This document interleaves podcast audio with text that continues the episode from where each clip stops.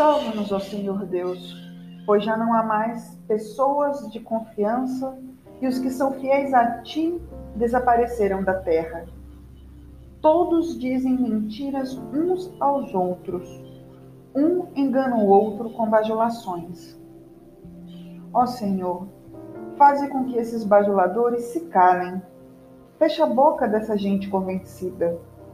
Eles dizem: com as nossas palavras venceremos.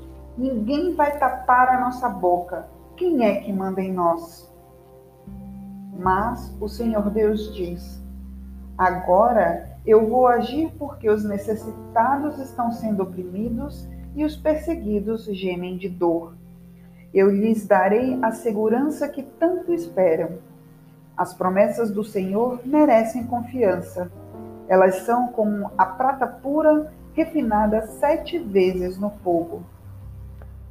Ó Senhor Deus, guarda-nos sempre bem protegidos e livra-nos dos maus pois eles andam por toda parte e todas as pessoas dão valor àquilo que é mal.